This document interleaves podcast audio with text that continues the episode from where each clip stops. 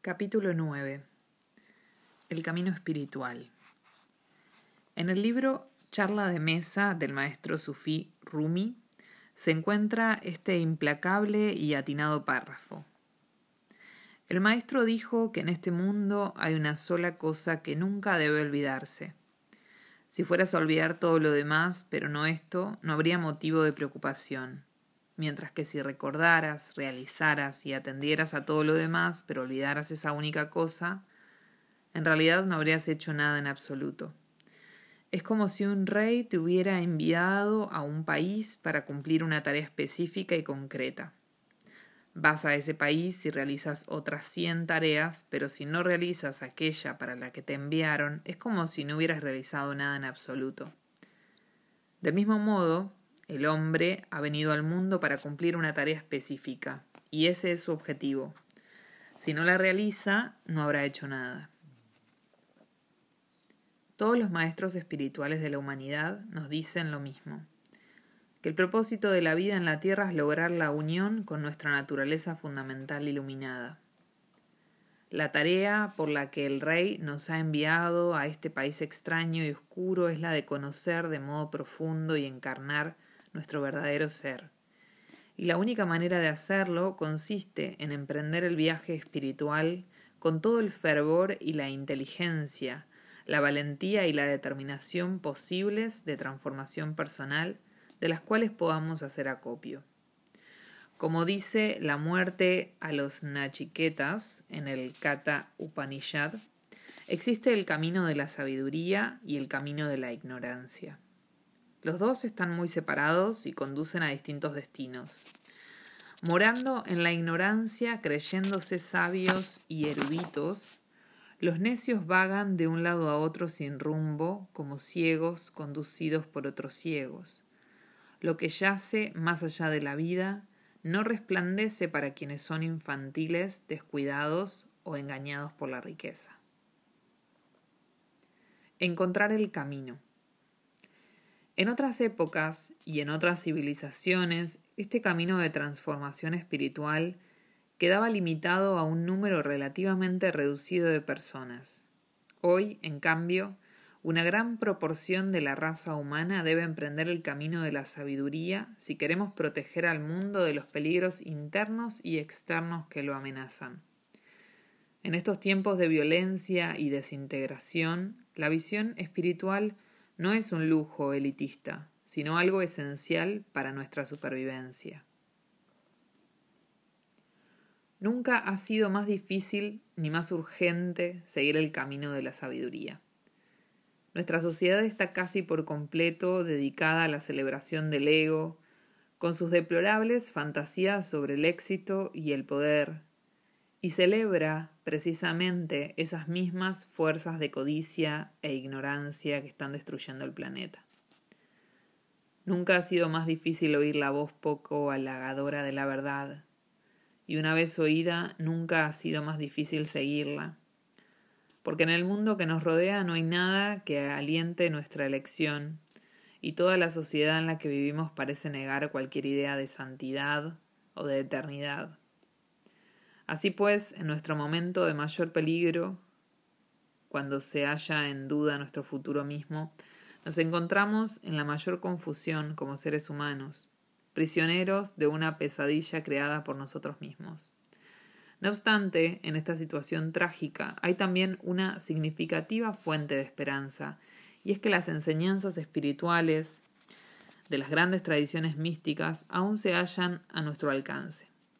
Por desgracia, hay muy pocos maestros que las encarnen, y una casi completa ausencia de discernimiento en quienes buscan la verdad. Occidente se ha convertido en un paraíso para los embaucadores espirituales. En el caso de los científicos existe la posibilidad de comprobar quién es auténtico y quién no, porque otros científicos pueden examinar su historial y verificar sus descubrimientos. Sin embargo, en Occidente, sin los criterios y principios de toda una cultura orientada hacia la sabiduría, es casi imposible establecer la autenticidad de quienes se autodenominan maestros. Por lo visto, cualquiera puede presentarse como maestro y atraer seguidores. No ocurría así en Tíbet, donde elegir un determinado maestro o camino para seguir resultaba mucho más seguro. La gente que llega por primera vez al budismo tibetano suele preguntarse por qué se concede tanta importancia al linaje, a la cadena de transmisión ininterrumpida de maestro a maestro.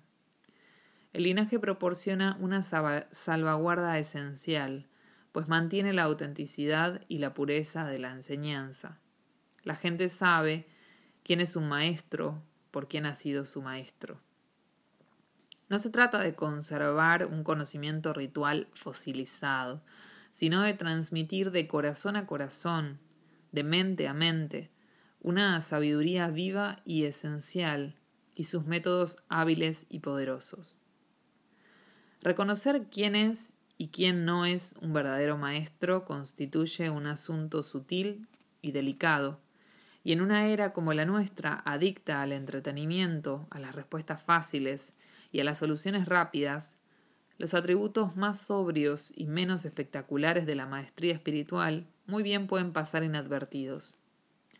Nuestras ideas acerca de la santidad, de que es algo pío, insípido y manso, pueden volvernos ciegos a las manifestaciones dinámicas y a veces exuberadamente juguetonas de la mente iluminada.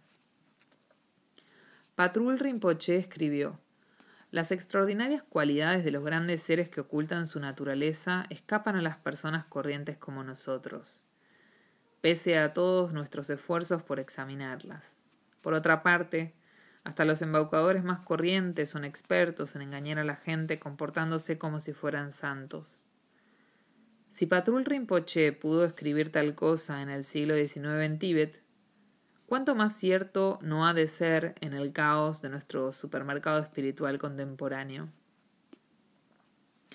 Así pues, en esta era extraordinariamente desconfiada, ¿cómo podemos encontrar la confianza que tan necesaria nos es para seguir el camino espiritual. ¿Qué criterios podemos utilizar para determinar si un maestro es auténtico o no?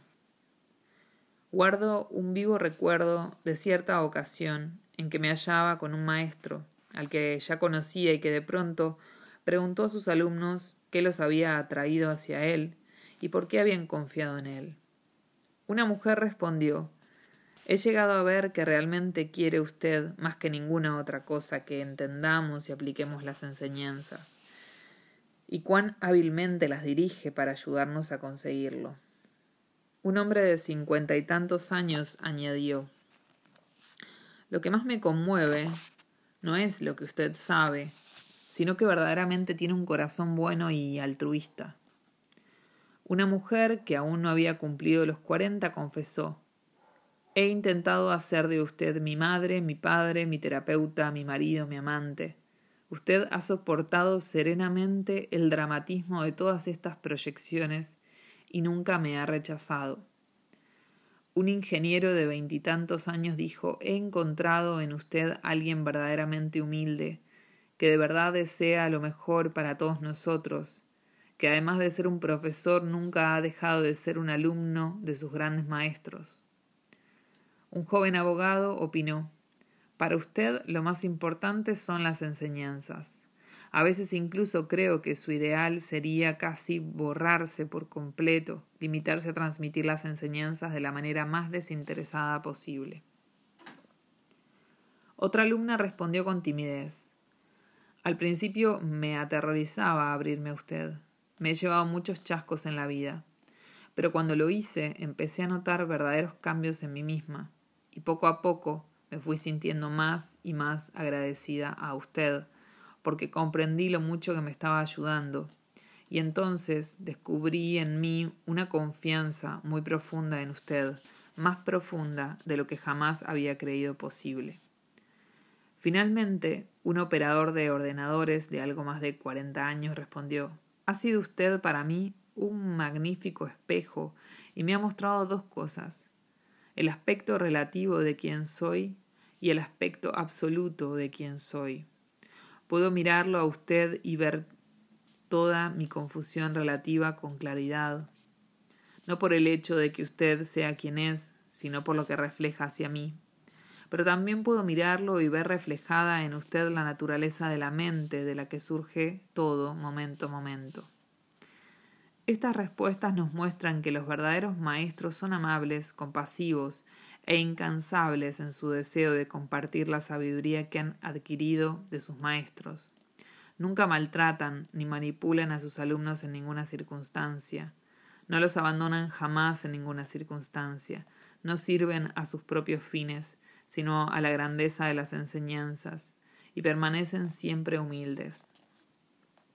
La auténtica confianza puede y debería desarrollarse solo hacia alguien de quien, con el tiempo, se llega a saber que encarna todas estas cualidades. Entonces descubrirás que esta confianza llega a ser la base de tu vida, siempre presente para sostenerte en todas las dificultades de la vida y la muerte. En el budismo determinamos si un maestro es auténtico o no en la medida en que la orientación que ofrece está de acuerdo con la enseñanza del Buda.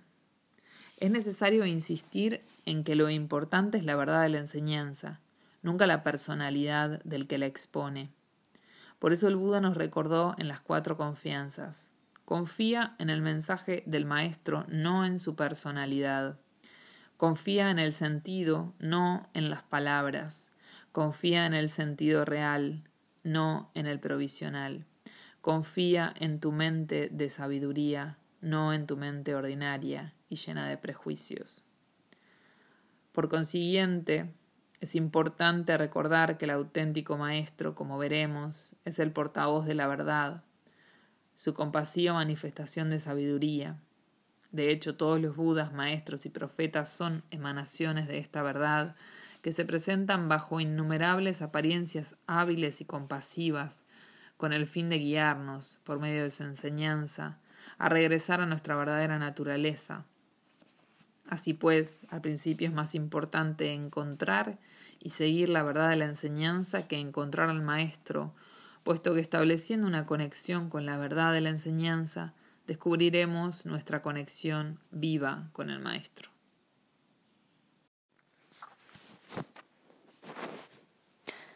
¿Cómo seguir el camino? Todos tenemos el karma para encontrar un camino espiritual u otro. Y yo te aconsejaría desde el fondo de mi corazón que siguieras con completa sinceridad el camino que más te inspire. Lee los grandes libros espirituales de todas las tradiciones.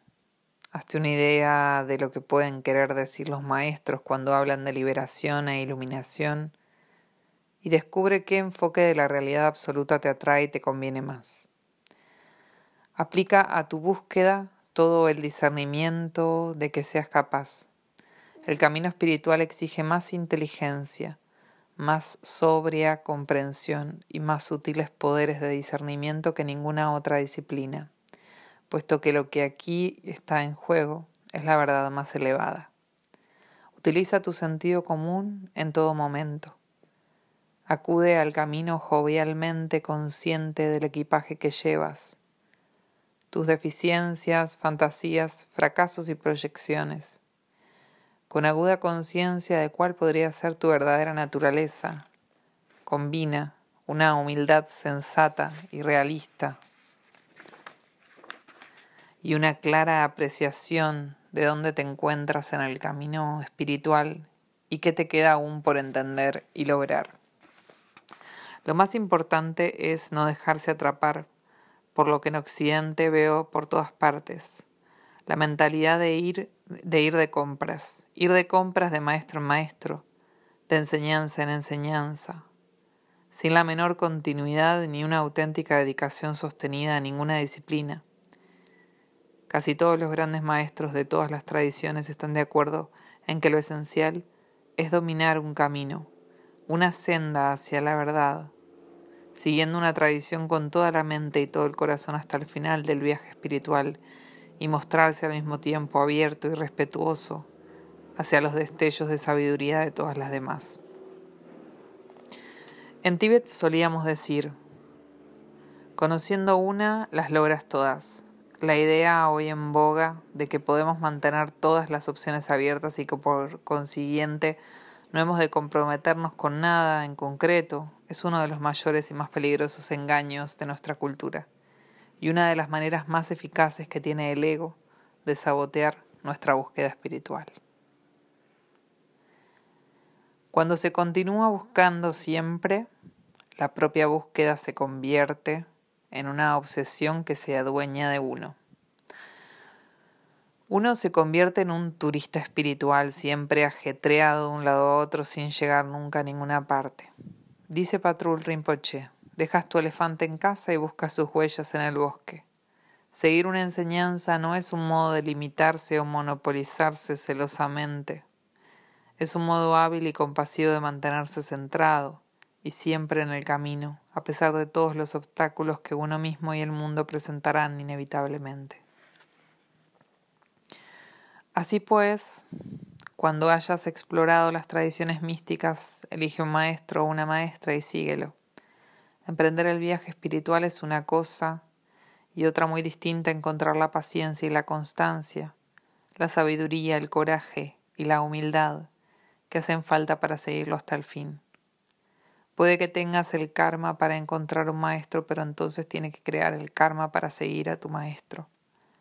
Muy pocos saben seguir verdaderamente un maestro, lo cual es un arte en sí mismo. Por lo tanto, no importa lo grande que sea la enseñanza o el maestro, lo esencial es que encuentres en ti mismo la intuición y la habilidad de aprender a amar y seguir al maestro y la enseñanza. Eso no es fácil, las cosas nunca serán perfectas. ¿Cómo podrían serlo? Todavía estamos en el samsara, aunque hayas elegido un maestro y sigas las enseñanzas con la mayor sinceridad posible. A menudo te encontrarás con dificultades y frustraciones, contradicciones e imperfecciones. No sucumbas a los obstáculos ni a minúsculas dificultades. Con frecuencia no son más que las emociones infantiles del ego. No permitas que te impidan ver el valor esencial y perdurable de lo que has elegido. No permitas que la impaciencia te haga renunciar a tu compromiso con la verdad. Una y otra vez me ha entristecido comprobar que mucha gente adopta con entusiasmo una enseñanza o un maestro, y tan pronto surgen los menores e inevitables obstáculos se desalientan, con lo que vuelven a caer en el samsara y en sus, viajes, en sus viejas costumbres y desperdician años o quizá toda una vida. Como dijo el Buda en su primera enseñanza, la raíz de todo nuestro sufrimiento en el samsara es la ignorancia. Mientras no nos liberamos de ella, la ignorancia puede parecer interminable y aún después de emprender el camino espiritual sigue oscureciendo nuestra búsqueda. No obstante, si tienes esto en cuenta y llevas las enseñanzas en el corazón, poco a poco irás cultivando el discernimiento necesario para reconocer las innumerables confusiones de la ignorancia como lo que realmente son, y así nunca pondrás en peligro tu compromiso ni perderás la perspectiva. La vida, como nos dijo el Buda, es breve como un relámpago, pero como señaló Wordsworth, el mundo no absorbe demasiado, obteniendo y gastando, dilapidamos nuestros poderes esta dilapidación de nuestros poderes, esta traición a nuestra esencia, esta renuncia a la milagrosa oportunidad que nos ofrece esta vida, el bardo natural, para conocer y encarnar nuestra naturaleza iluminada, es quizá lo más descorazonador de la vida humana. Lo que en esencia nos dicen los maestros es que dejemos de engañarnos. ¿Qué esencia nos dicen los maestros? ¿Qué habremos aprendido si en el momento de la muerte no sabemos quiénes somos en realidad. Dice el libro tibetano de los muertos, con la mente muy lejos, sin pensar en la venida de la muerte, realizar estas actividades sin sentido. Regresar ahora con las manos vacías sería una completa confusión. Lo necesario es el reconocimiento, las enseñanzas espirituales, ¿por qué entonces no practicar el camino de la sabiduría en este mismo instante? De las bocas de los santos brotan estas palabras. Si no conservas en tu corazón la enseñanza de tu Maestro, ¿no te convertirás acaso en tu propio impostor? El Maestro. Dice el Buda en uno de los tantras. De todos los Budas que han alcanzado jamás la iluminación, ni uno solo lo consiguió sin contar con un maestro. Y de los mil Budas que aparecerán en esta era, ninguno alcanzará la iluminación sin contar con un maestro. En 1987, tras el fallecimiento de mi querido maestro Dujon Rinpoche en Francia, Regresé en tren a París desde el sur del país, donde él vivía. Imágenes de sus miles de actos de generosidad, ternura y compasión me pasaron por la mente. Acabé derramando lágrimas y repitiéndome una y otra vez, de no haber sido por ti, ¿cómo habría podido llegar yo a comprender? Entonces entendí, de un modo tan punzante y directo como nunca había experimentado, ¿Por qué nuestra tradición concede una importancia tan sagrada a la relación entre maestro y discípulo y cuán esencial es esta relación para la transmisión viva de la verdad, de mente a mente, de corazón a corazón? Sin mis maestros yo no habría tenido la menor posibilidad de comprender profundamente la verdad de las enseñanzas. Me resulta imposible imaginar que hubiera podido alcanzar siquiera el modesto nivel de comprensión que tengo. En Occidente muchas personas contemplan con suspicacia a los maestros, y muchas veces con buenos motivos, por desgracia. No hace falta que enumere aquí los temibles y decepcionantes casos de necedad, codicia y charlatanismo que se han dado en el mundo moderno desde su apertura a la sabiduría oriental en los años 50 y 60 del siglo XX. Sin embargo, todas las grandes tradiciones de sabiduría, tanto la cristiana como la sufí, la budista o la hindú, basan su fuerza en la relación entre maestro y discípulo.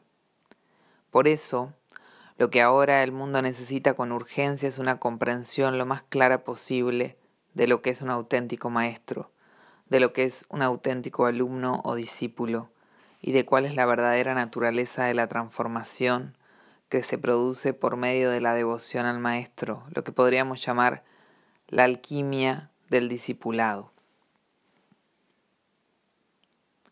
De todas las explicaciones que he oído sobre la verdadera naturaleza del Maestro, quizá la más conmovedora y precisa me la dio mi maestro Yam Yang Kianse, quien, como decía él, aunque nuestra verdadera naturaleza es Buda, ha estado cubierta desde tiempos sin principio por una oscura nube de ignorancia y confusión.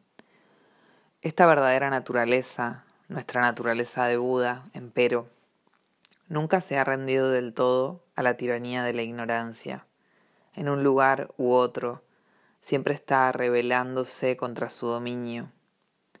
Nuestra naturaleza de Buda, por consiguiente, tiene un aspecto activo que es nuestro maestro interior. Desde el momento mismo en que entramos en la oscuridad, este maestro interior no ha cesado de trabajar por nosotros sin descanso, siempre intentando llevarnos de vuelta al resplandor y la espaciosidad de nuestro verdadero ser. Yamien Kianse decía que el maestro interior no nos ha dado jamás por perdidos, ni por un solo segundo. En su infinita compasión una con la compasión infinita de todos los Budas y de todos los seres iluminados, ha trabajado sin cesar por nuestra evolución, no solo en esta vida, sino también en todas nuestras vidas anteriores, utilizando toda clase de medios hábiles y todo tipo de situaciones para enseñarnos y despertarnos y para guiarnos de vuelta a la verdad. Cuando hemos rezado por la verdad y aspirado a ella, y la hemos anhelado durante mucho tiempo, durante muchísimas vidas, y cuando nuestro karma se purifica lo suficiente, ocurre una especie de milagro.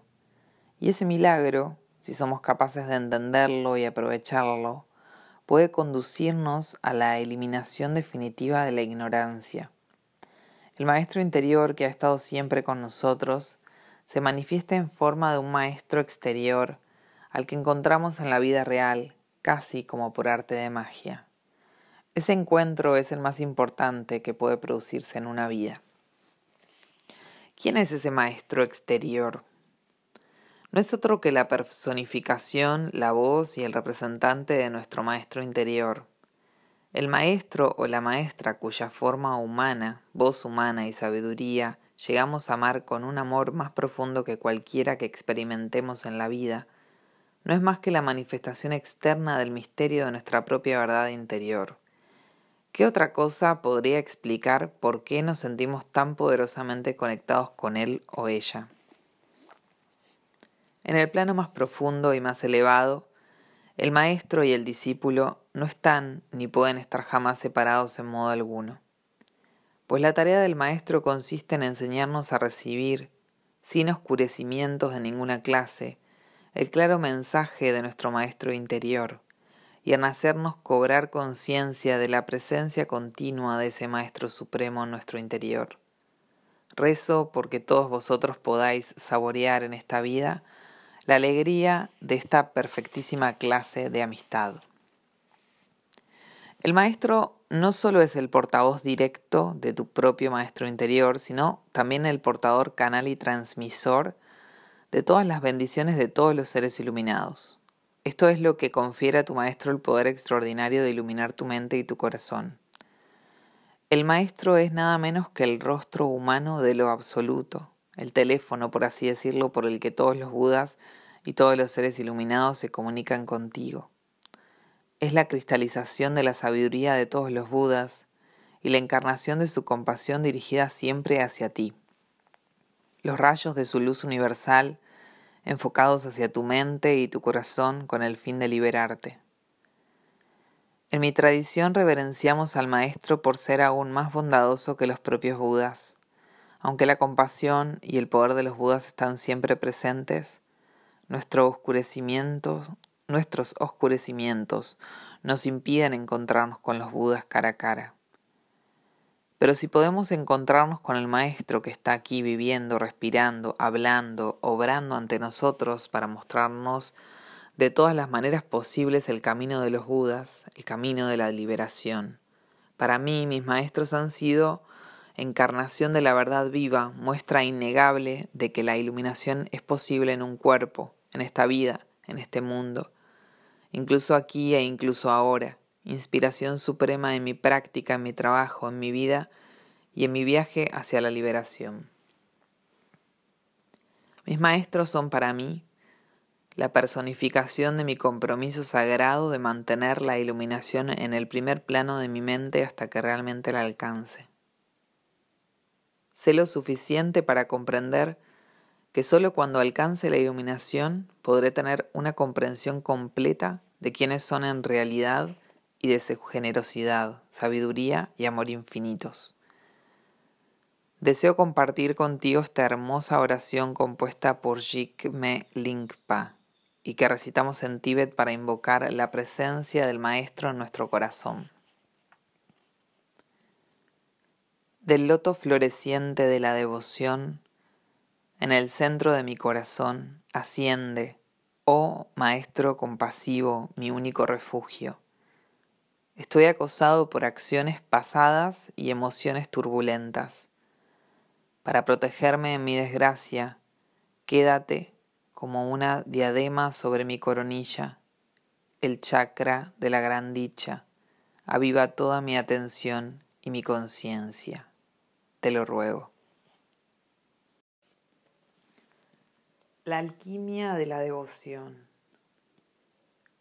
Así como el Buda dijo que de todos los Budas que alcanzaron la iluminación, no hubo ninguno que lo lograra sin contar con el Maestro, también dijo, solo mediante la devoción y únicamente la devoción comprenderéis la verdad absoluta.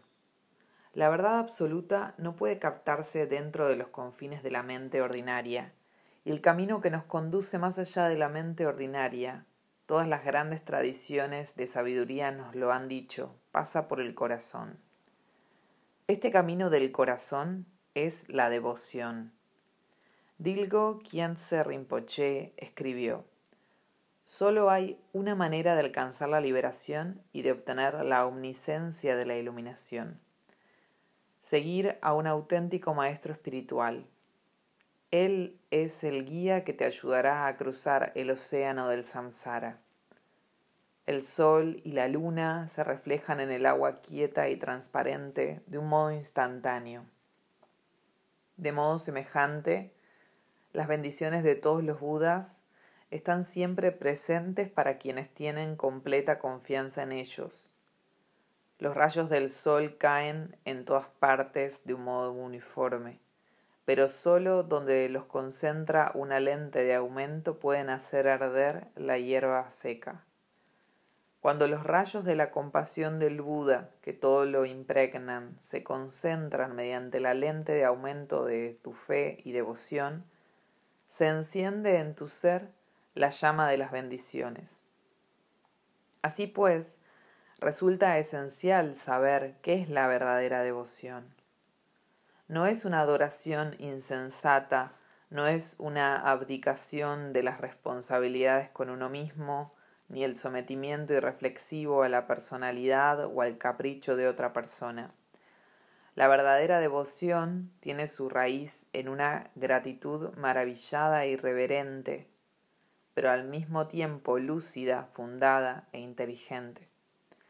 Cuando el Maestro es capaz de abrir lo más profundo de tu corazón y te ofrece un vislumbre innegablemente poderoso de la naturaleza de tu mente, se produce en ti una oleada de gratitud impregnada de dicha hacia la persona que te ha ayudado a ver y hacia la verdad que entonces comprendes.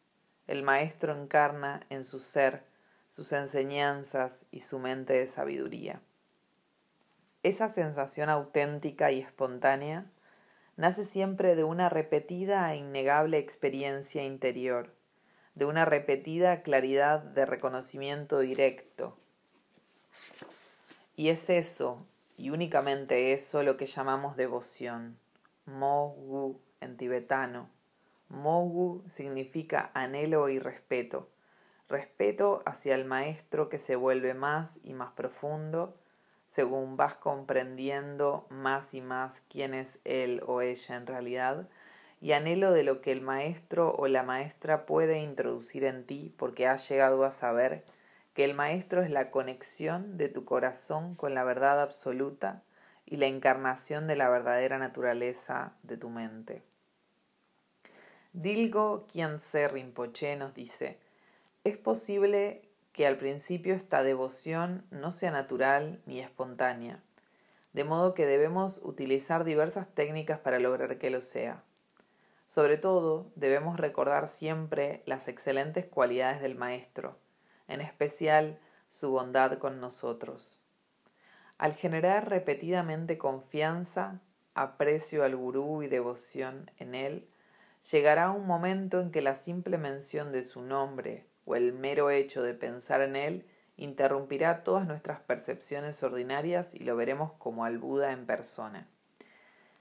Ver al maestro no como un ser humano, sino como al Buda en persona es fuente de las más elevadas bendiciones, pues como dice Padmasambhava, la devoción completa trae bendición completa, la ausencia de dudas trae éxito completo.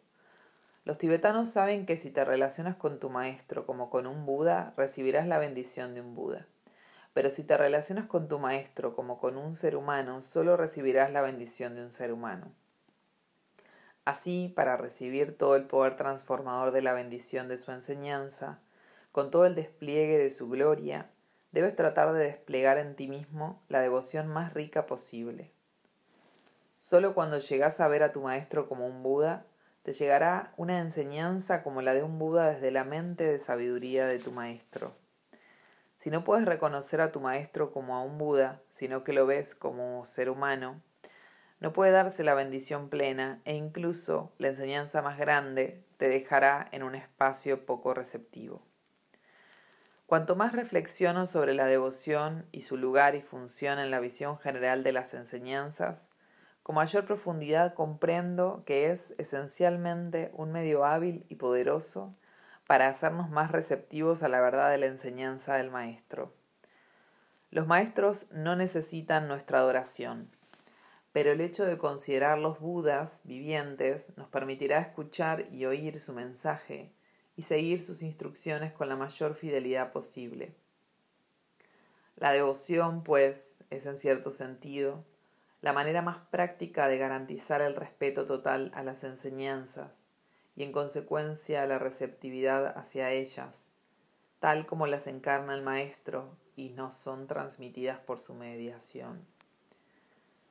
Cuanto mayor sea tu devoción, más receptivo serás a las enseñanzas. Cuanto más receptivo seas a las enseñanzas, con más facilidad penetrarán en tu corazón y en tu mente, y así se producirá una transformación espiritual completa. Por consiguiente, solo viendo a tu maestro como un Buda viviente puede verdaderamente iniciarse y lograrse el proceso de transformación de ti mismo en un Buda viviente. Cuando tu mente y tu corazón se abren plenamente de gozo y maravilla, en reconocimiento y gratitud al misterio de la presencia viva de la iluminación en el Maestro, poco a poco, con el paso de los años, se producirá la transmisión desde el corazón y la mente de sabiduría del Maestro al tuyo, revelándote todo el esplendor de tu propia naturaleza de Buda y con ella el esplendor, el esplendor perfecto del propio universo.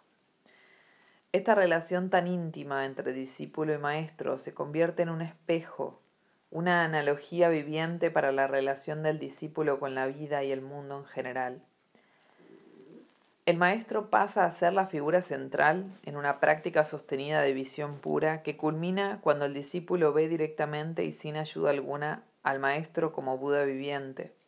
Cada una de sus palabras como palabras de un Buda, su mente como la mente de sabiduría de todos los Budas, cada uno de sus actos como una expresión de actividad de un Buda, el lugar donde vive como nada menos que un reino de Buda, e incluso a quienes rodean al Maestro como una emanación luminosa de su sabiduría. A medida que estas percepciones se hacen más estables y reales, el milagro interior que los discípulos vienen anhelando desde hace tantas vidas puede empezar a producirse gradualmente. Empiezan a ver de modo natural que ellos, el universo y todos los seres sin excepción, son espontáneamente puros y perfectos. Pueden contemplar por fin la realidad con los mismos ojos de la realidad. El Maestro entonces es el camino, la mágica piedra de toque para la transformación total de cada una de las percepciones del discípulo. La devoción se convierte en la manera más pura, rápida y sencilla de conocer la naturaleza de nuestra mente y de todas las cosas. A medida que progresamos en ella, el proceso se manifiesta como algo maravillosamente interdependiente. Nosotros, por nuestra parte, intentamos continuamente generar devoción. La devoción que surge así produce vislumbres de la naturaleza de la mente, y estos vislumbres intensifican y profundizan nuestra devoción al Maestro que nos inspira. Así que, en último término, la devoción brota de la sabiduría, la devoción y la experiencia viva de la naturaleza de la mente se vuelven inseparables y se inspiran una a otra. El maestro de Patrul Rinpoche se llamaba Jigme Yalwe Nyingwu. Durante muchos años permaneció en un retiro solitario en una cueva de las montañas. Un día, al salir, caía el sol a plomo. Miró el cielo y vio una nube que se movía hacia la dirección en que vivía su maestro, Jigme Linkpa. Le acudió un pensamiento a la mente. En aquella dirección está mi maestro. Junto con el pensamiento surgió en él una tremenda sensación de anhelo y devoción. Tan poderosa fue esa sensación, tan demoledora, que Jigme Walganyuku se desmayó. Cuando volvió en sí, le había sido transmitida toda la bendición de la mente de sabiduría de su maestro y había alcanzado el nivel de realización más elevado, el que llamamos el agotamiento de la realidad fenoménica. La corriente de bendiciones. Estos relatos sobre el poder de la devoción y la bendición del Maestro no corresponden únicamente al pasado. En una figura como la de Kiandro Tserin Shodrom, la mayor maestra de nuestros tiempos, que fue esposa de mi maestro Yamyen Kiense, podías ver claramente lo que años de práctica y de devoción más profundas pueden hacer del espíritu humano. Su humildad y la belleza de su corazón, el resplandor de su modestia y su sencillez, y la tierna y lúcida sabiduría de su presencia fueron veneradas por todos los tibetanos, aunque intentó siempre mantenerse en un segundo plano, no imponerse jamás y llevar la vida oculta y austera de los antiguos practicantes de la contemplación. Yambian Khyentse fue la inspiración de toda la vida de Kandro. Fue su matrimonio espiritual con él lo que la transformó de una joven muy hermosa y algo rebelde en la radiante Dakini, que otros grandes maestros tenían en la mayor consideración. Dilgo Khyentse Rinpoche la tenía como su madre espiritual y a menudo solía decir que era para él un privilegio ser de entre todos los lamas el que ella reverenciaba y amaba más profundamente. Cada vez que veía a Candro, le cogía la mano y se la acariciaba con ternura, y luego la llevaba lentamente a su cabeza. Sabía que esta era la única manera de conseguir que Candro lo bendijera. Yam Yanquian se dio a Candro todas las enseñanzas, la dirigió y le estimuló a practicar. Ella le presentaba sus preguntas en forma de canciones y él escribía canciones para responderle de un modo casi provocativo y juguetón. Candro demostró su imperecedera devoción a su maestro al seguir viviendo tras la muerte de éste en la misma localidad de Sikkim donde él residió hacia el fin de su vida, el lugar donde él murió y donde se conservan sus reliquias en una estupa. Allí, cerca de él, Candro llevó una vida clara e independiente dedicada a la oración constante. Leyó las palabras del Buda en su totalidad y cientos de volúmenes de comentarios, poco a poco, palabra por palabra. Dilgo Khyentse y Rinpoche solía decir que cada vez que volvía a la estupa de Yamya Khyentse tenía la sensación de volver a casa, porque la presencia de Kandro creaba una atmósfera cálida e intensa. Según daba a entender, era como si mi maestro Yamya Khyentse siguiera aún presente y aún vivo en su devoción y en su ser. Escuché decir a Candro una y otra vez que si tu vínculo con tu maestro se mantiene verdaderamente puro, todo irá bien en tu vida. Su propia vida era el ejemplo más conmovedor y exquisito de ello. La devoción le permitía encarnar el corazón de las enseñanzas e irradiar su calor a los demás. Candro no enseñaba de manera formal y en realidad no solía hablar mucho, pero a menudo lo que decía llegaba a ser tan penetrante y claro que resultaba profético. Escuchar sus fervorosos y alegres cantos o practicar con ella era sentirse inspirado en lo más profundo. El mero hecho de andar con ella, ir a la compra o sencillamente estar sentado junto a ella era bañarse en la poderosa y callada felicidad de su presencia puesto que Candro era tan retraída y puesto que su grandeza residía en lo que tiene de corriente, solo quienes estaban dotados de verdadera percepción se daban cuenta de quién era. Vivimos en una época en que se suele admirar sobre todo a quienes se colocan en un lugar visible, pero es en los humildes como Candro donde vive realmente la verdad. Y si Candro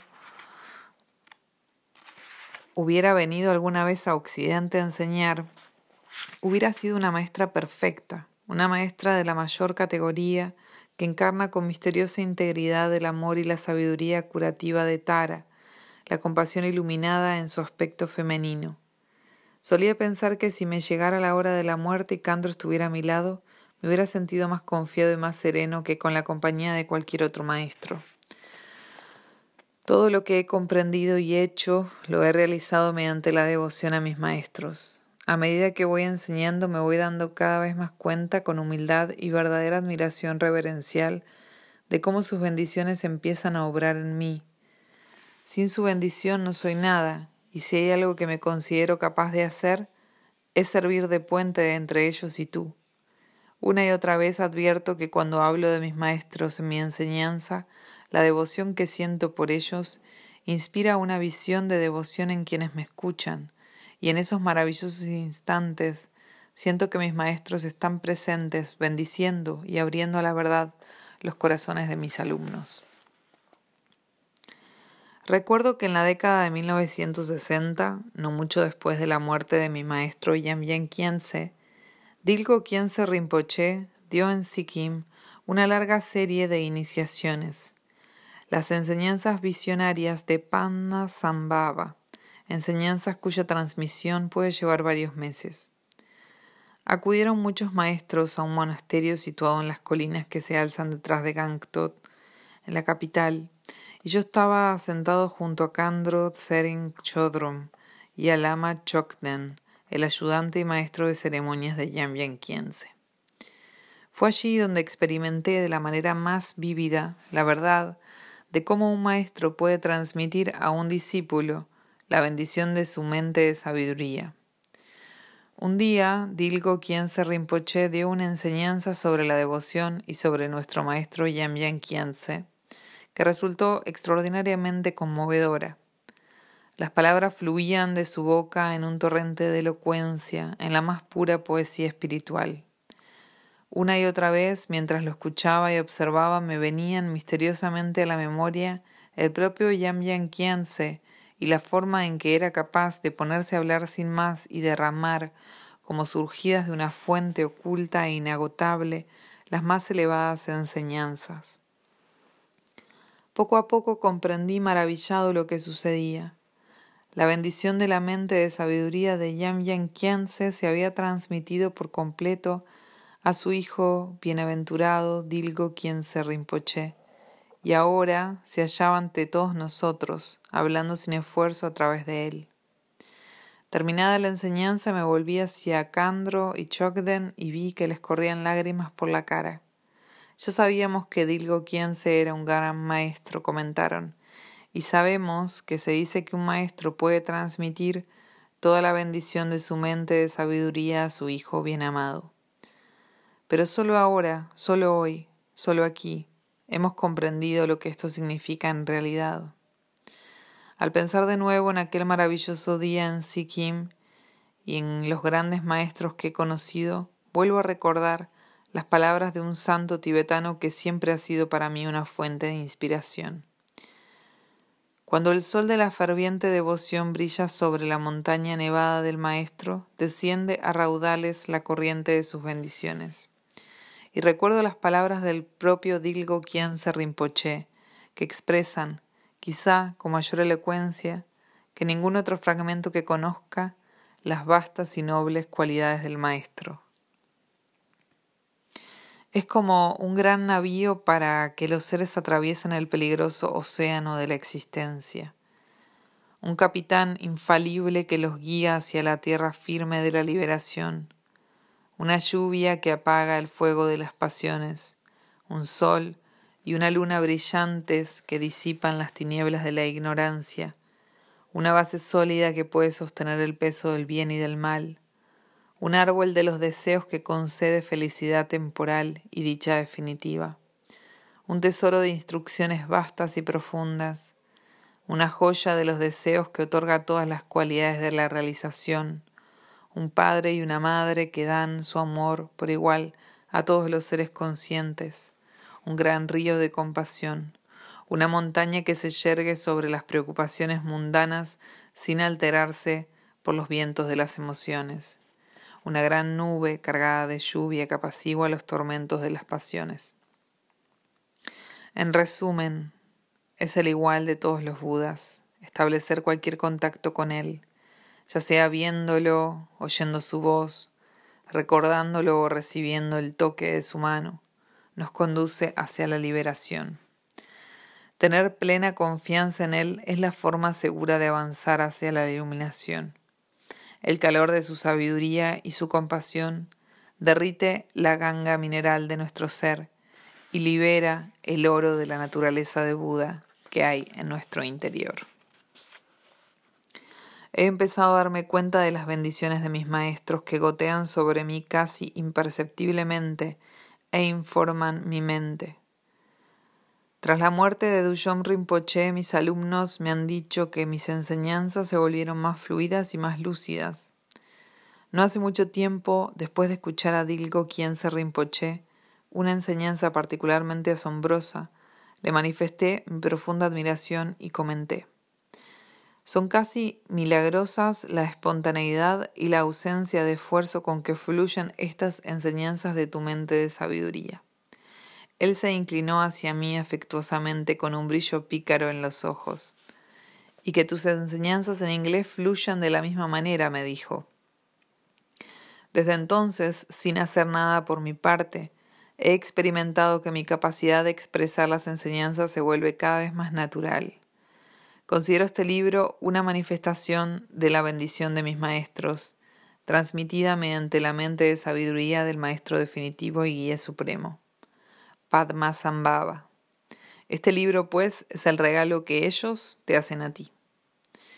Es la devoción a mis maestros lo que me da fuerza para enseñar y la apertura y la receptividad para aprender y seguir aprendiendo. El propio Dilgo se Rinpoche nunca dejó de recibir humildemente enseñanzas de otros maestros, que muchas veces eran también sus discípulos, la devoción que inspira para enseñar es por tanto también la devoción que da la humildad de seguir aprendiendo. Gampopa, el principal discípulo de Milarepa, le preguntó en el momento de despedirse, ¿Cuándo será el momento para que yo empiece a guiar alumnos?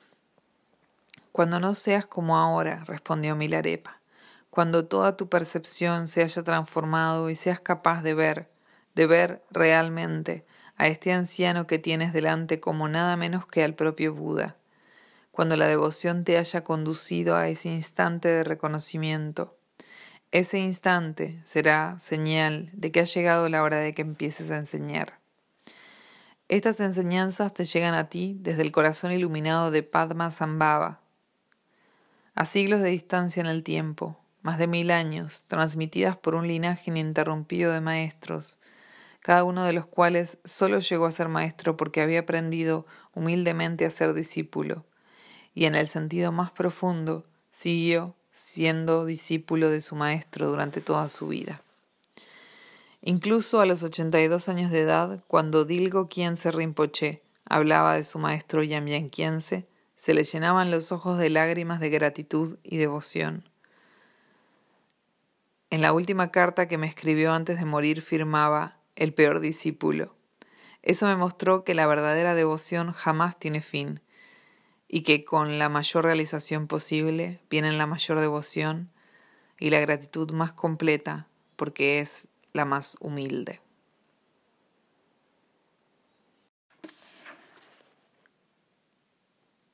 Guru Yoga, fundirse con la mente de sabiduría del Maestro.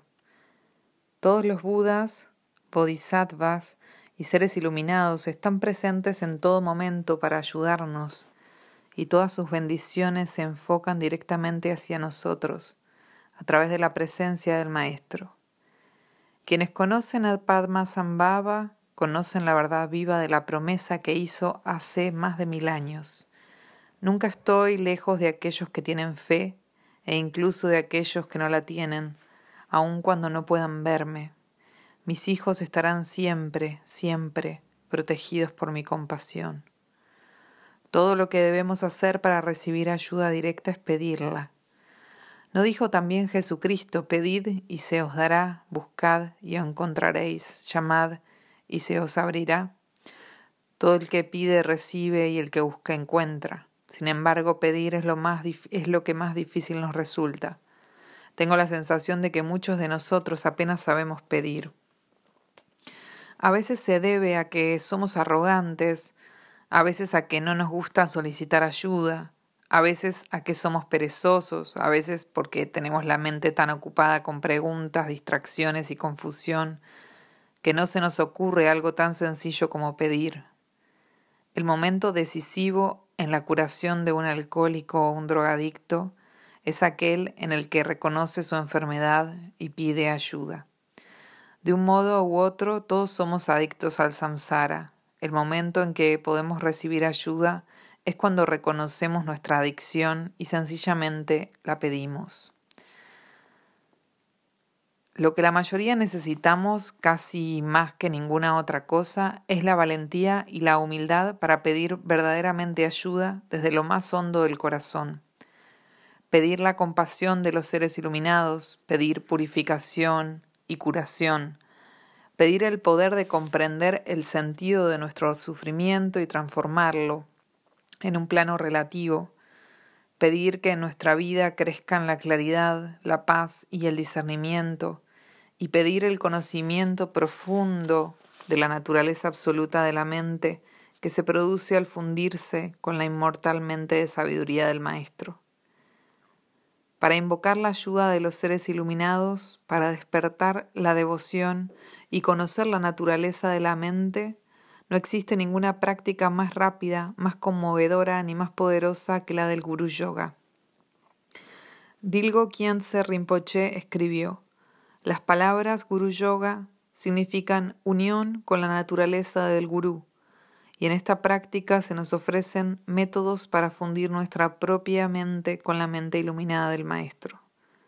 Recuerda que el Maestro, el Gurú, encarna la cristalización de las bendiciones de todos los Budas, Maestros y seres iluminados.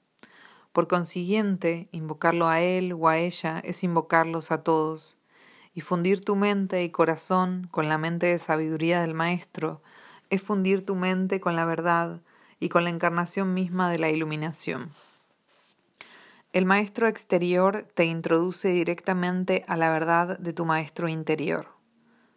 Cuanto más se te revela a través de sus enseñanzas e inspiración, más empiezas a darte cuenta de que el Maestro exterior y el interior son indivisibles según vas descubriendo poco a poco esta verdad por ti mismo, invocándola una y otra vez en la práctica del Guru Yoga, va desarrollándose en ti una confianza, una gratitud, una alegría y una devoción cada vez más profundas, por medio de las cuales tu mente y la mente de sabiduría del Maestro se vuelven realmente indivisibles.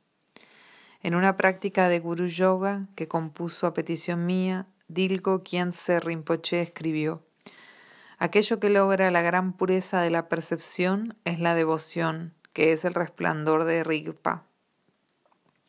Reconociendo y recordando que mi propia Rigpa es el maestro, por medio de esto, que tu mente y la mía se fundan en una. Por eso todas las tradiciones de sabiduría de Tíbet han concedido siempre tanta importancia a la práctica del Guru Yoga y los maestros tibetanos más destacados la han atesorado como su práctica de corazón más íntima. Dujom Rinpoche escribió: Es esencial que apliques toda tu energía al Guru Yoga, que lo observes como la vida y el corazón de la práctica. Si no lo haces así, tu meditación será muy obtusa, y aunque hagas algún pequeño progreso, los obstáculos no tendrán fin y no habrá ninguna posibilidad de que nazca en tu mente una verdadera y auténtica realización. Así pues, rezando fervientemente con devoción espontánea, al cabo de algún tiempo se te transmitirá la bendición directa de la mente de sabiduría del Maestro y te conferirá el poder de una realización única, más allá de las palabras, nacida en lo más hondo de tu mente. Ahora deseo ofrecer una práctica sencilla de Guru Yoga que cualquier persona puede practicar sea cual sea su religión o sus creencias espirituales. Esta maravillosa práctica es mi práctica principal, el corazón y la inspiración de toda mi vida, y cada vez que hago Guru Yoga es en Padma Sambhava en quien me concentro. Cuando el Buda se hallaba en trance de morir, profetizó que poco después de su muerte nacería Padma Sambhava para diseminar la enseñanza de los tantras. Fue Padmasambhava, como ya he dicho, quien introdujo el budismo en Tíbet en el siglo VIII. Para nosotros, los tibetanos, Padmasambhava o Guru Rinpoche encarna un principio cósmico intemporal, es el Maestro Universal. Se ha aparecido en incontables ocasiones a los maestros de Tíbet, y estos encuentros y visiones han quedado registrados con toda precisión, la fecha, el lugar, y el modo en que se produjeron, junto con las enseñanzas y profecías que dio Padma Sambhava. Asimismo, dejó también miles de enseñanzas visionarias para épocas futuras, reveladas una y otra vez por los muchos grandes maestros que han sido emanación suya. El libro tibetano de los muertos es uno de dichos tesoros visionarios o termas. En los momentos de dificultad o de crisis siempre he recurrido a Padma Sambhava y su bendición y su poder jamás me han fallado. Cuando pienso en él, todos mis maestros se encarnan en él. Para mí está completamente vivo en todo momento, todo el universo, en cada instante, resplandece con su belleza, su fuerza y su presencia. Oh Guru Rinpoche, el precioso, eres la encarnación de la compasión y de las bendiciones de todos los Budas, el único protector de los seres. Mi cuerpo, mis posesiones, mi corazón y mi alma, sin vacilar, te los entrego. Desde ahora hasta que alcance la iluminación, en la dicha o el pesar, en circunstancias buenas o malas, en posiciones encumbradas o bajas, confío en ti plenamente. Oh Padmasambhava, tú que me conoces, piensa en mí, inspírame, guíame, hazme uno contigo.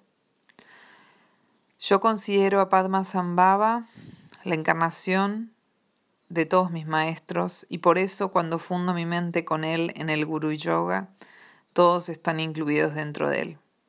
Tú, no obstante, puedes utilizar cualquier ser iluminado, santo o maestro de cualquier religión o tradición mística hacia quien sientas devoción, tanto si la figura elegida está viva como si no. Esta práctica de Guru Yoga se compone de cuatro fases principales. La invocación, fundir tu mente con el Maestro por medio de la esencia de su corazón, el mantra, recibir la bendición o transmisión de poder, unir tu mente con el Maestro y reposar en la naturaleza de Rigpa. 1. La invocación. Siéntate en silencio y quietud. Desde el fondo de tu corazón invoca en el cielo ante ti la encarnación de la verdad en la persona de tu Maestro, un santo o ser iluminado. Intenta visualizar al Maestro Buda como si estuviera vivo y tan radiante y traslúcido como un arco iris. Cree con plena confianza que todas las bendiciones y cualidades de la sabiduría, la compasión y el poder de todos los Budas y seres iluminados están encarnados en él o ella. Si te resulta difícil visualizar al Maestro, imagina esa encarnación de la verdad simplemente como un ser de luz e intenta sentir su presencia perfecta en el cielo ante ti, la presencia de todos los Budas y Maestros que toda la inspiración, alegría, admiración reverencial que sientas entonces ocupen el lugar de la visualización. Confía sencillamente en que la presencia que estás, que estás invocando se encuentra realmente ahí. El Buda mismo dijo, quienes quieran piensen en mí, estoy delante de ellos. Mi maestro Dujom Rinpoche Solía decir que no importa que al principio no se pueda visualizar, lo más importante es sentir la presencia en el corazón y saber que esa presencia encarna las bendiciones, la energía, la compasión y la sabiduría de todos los Budas. A continuación, relajado y con el corazón lleno de la presencia del Maestro, invócalo muy intensamente con todo tu corazón y tu mente, con absoluta confianza. Llámalo interiormente, ayúdame, inspírame, aliéntame a purificar mi karma y mis emociones negativas y a realizar y conocer la verdadera naturaleza de mi mente. Luego, con profunda devoción, funde tu mente con el Maestro y déjala reposar en su mente de sabiduría. Y mientras lo haces, entrégate completamente al Maestro, diciéndote algo así como, ayúdeme ahora, cuida de mí, lléname con tu gozo y tu energía, tu sabiduría y tu compasión. Recógeme en el amante corazón de tu mente de sabiduría. Bendice mi mente, inspírame comprensión. Entonces, dice Dilgo se Rinpoche, no hay ninguna duda de que la bendición entrará en tu corazón. Emprender esta práctica constituye un método directo, hábil y poderoso para llevarnos más allá de nuestra mente ordinaria, al reino puro de la sabiduría de Rigpa. Allí nos damos cuenta, descubrimos y reconocemos que todos los Budas están presentes. Así pues, sentir la presencia viva del Buda, de Padma Sambhava, de tu maestro, y abrir sencillamente tu corazón y tu mente a la encarnación de la verdad, bendice realmente tu mente y la transforma. Cuando invocas al Buda, tu propia naturaleza de Buda es estimulada a despertar y florecer con tanta naturalidad como una flor bajo la luz del sol. Madurar y profundizar la bendición. Cuando llego a esta parte de la práctica, la de fundir la mente con el maestro por medio del mantra, yo recito el mantra Om A Hum Vajra Guru Padma Siddhi Hum, que los tibetanos pronunciamos Om A Hum Bensa Guru Pema Siddhi Hum, aspirando las H's iniciales que para mí es verdaderamente Padma Sambhava y la bendición de todos los maestros en forma de sonido.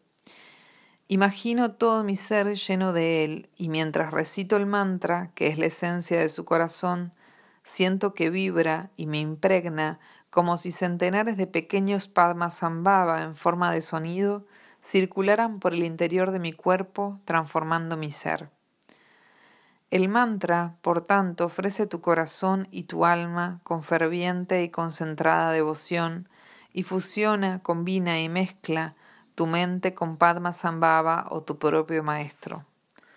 Poco a poco sentirás que, que te acercas a Padma Sambhava, que cierra la separación entre tú y su mente de sabiduría. Poco a poco, mediante la bendición y el poder de esta práctica, llegarás a experimentar realmente que tu mente se transforma en la mente de sabiduría de Padma Sambhava y el Maestro, y empezarás a reconocer su indivisibilidad. Del mismo modo que si metes un dedo en el agua te lo mojas y si lo metes en el fuego te quemas, si instalas tu mente en la mente de sabiduría de los Budas, se transformará en su naturaleza de sabiduría. Lo que ocurre es que tu mente empieza a encontrarse gradualmente en el estado de Rigpa, puesto que la naturaleza más profunda de la mente no es otra cosa que la mente de sabiduría de todos los Budas. Es como si tu mente ordinaria muriese poco a poco y se disolviera, y se revelara tu presencia consciente, pura, tu naturaleza de Buda, tu maestro interior. Tal es el significado verdadero de bendición. Una transformación a la que tu mente trasciende al estado del absoluto. Esta maduración de la bendición es el corazón y la parte principal de la práctica, y es a la que más tiempo debes dedicar cuando practiques el Guru Yoga. 3. Transmisión de poderes. Imagina ahora que miles de brillantes rayos de luz se proyectan del Maestro hacia ti y te penetran, purificándote, sanándote, bendiciéndote, transmitiéndote poderes y plantando en ti las semillas de la iluminación. Para que la práctica sea lo más significativa e inspiradora posible, puedes imaginar que se desarrolla en estas tres fases. En la primera, de la frente del maestro brota una luz deslumbradora de color blanco cristalino que entra en el centro de energía que tienes en la frente y te llena todo el cuerpo. Esta luz blanca, que representa la bendición del cuerpo de todos los Budas, limpia todo el karma negativo que has acumulado a consecuencia de los actos negativos de tu cuerpo y purifica los canales sutiles de tu sistema psicofísico. Te da la bendición del cuerpo de los Budas, te transmite poder para la práctica de la visualización y te abre al conocimiento y la experiencia de la energía compasiva del Rigpa, la naturaleza de la mente que se manifiesta en todas las cosas. En la segunda, de la garganta del maestro sale un brillante chorro de luz rojo, rubí, que va hacia el centro de energía de tu garganta y te llena el cuerpo entero. Esta luz roja representa la bendición del habla de todos los Budas. Limpia todo el karma negativo que has acumulado a consecuencia de las palabras dañinas. Purifica el aire interior de tu sistema psicofísico. Te da la bendición del habla de los Budas. Te transmite poder para la práctica del mantra y te abre al conocimiento y la experiencia del resplandor de la naturaleza de Rigpa.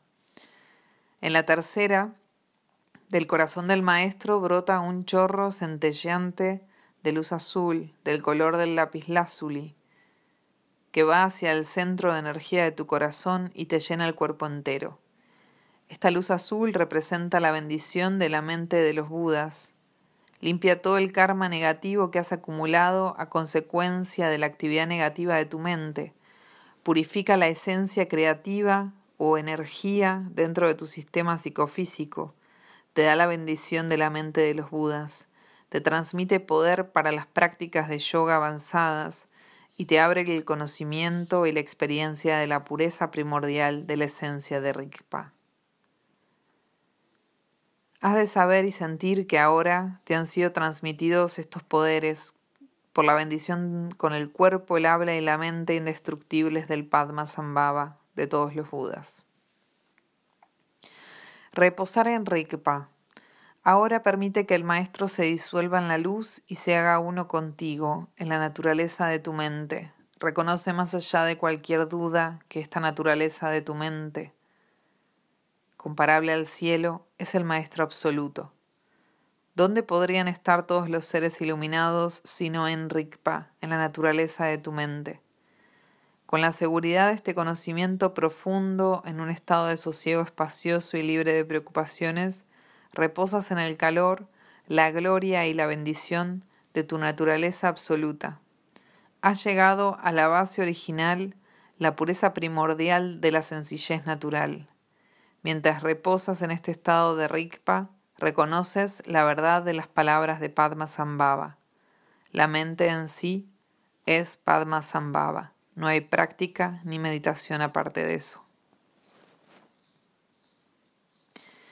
He presentado aquí esta práctica como parte del bardo natural de esta vida, porque se trata de la práctica más importante de la vida y por lo mismo la práctica más importante en el momento de la muerte.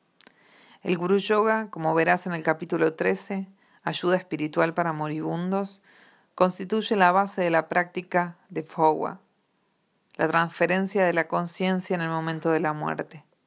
Porque si en el momento de la muerte puedes unir confiadamente tu mente con la mente de sabiduría del Maestro y morir en esa paz, yo te aseguro que todo irá bien.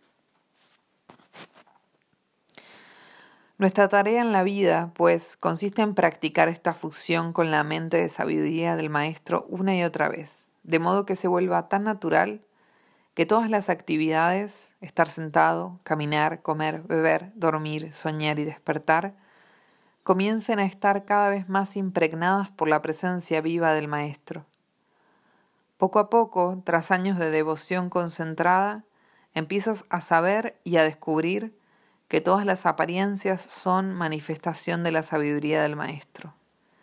Todas las situaciones de la vida Incluso aquellas que antes nos parecían trágicas, absurdas o pavorosas, se revelan de manera cada vez más clara, como enseñanza directa y bendición del Maestro y del guía interior.